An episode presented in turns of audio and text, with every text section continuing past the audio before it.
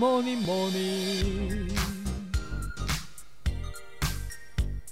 Good morning，大家早安呢！我是营养师杯盖，欢迎收听早安营养。今天要跟大家聊的主题也蛮有趣的，蛮多人会为了减重，所以拼命的运动，然后又吃很少的东西。那这样子做初期可能会因为生活习惯改变，还有饮食习惯的改变，所以会有效果。但是时间一拉长，马上就会遇到停滞期，结果某一两天吃个大餐，体重就回到了原点，甚至是比一开始还要重。那这边有一个很重要的观念，就是运动后补充营养是非常的重要。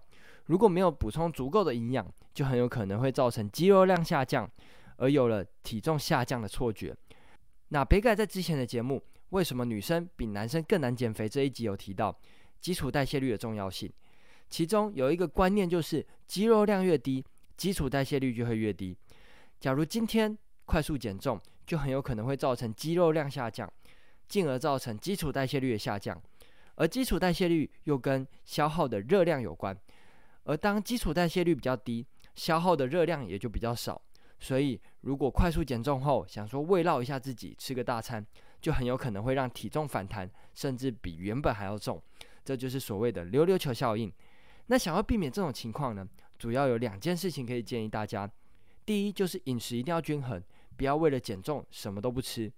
第二就是运动后进食非常的重要，有一个理论叫做碳资源重新分配的理论。当运动后，肌肉量会增加碳资源的分配，也就是说，运动后营养素会倾向肌肉的合成。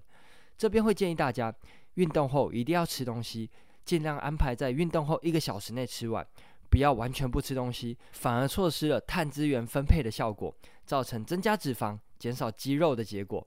那今天早安养就到这边喽。简单的分享运动后饮食补充的观念，希望可以帮助到大家。那节目尾声来跟大家打个小广告一下，杯盖有出一本书，叫做《营养师杯盖的五百大卡一定瘦便当》。对菜单设计或是烹调有兴趣的朋友，可以到资讯栏的链接看看。有任何问题或是鼓励，都欢迎在底下留言。最后祝大家有个美好的一天。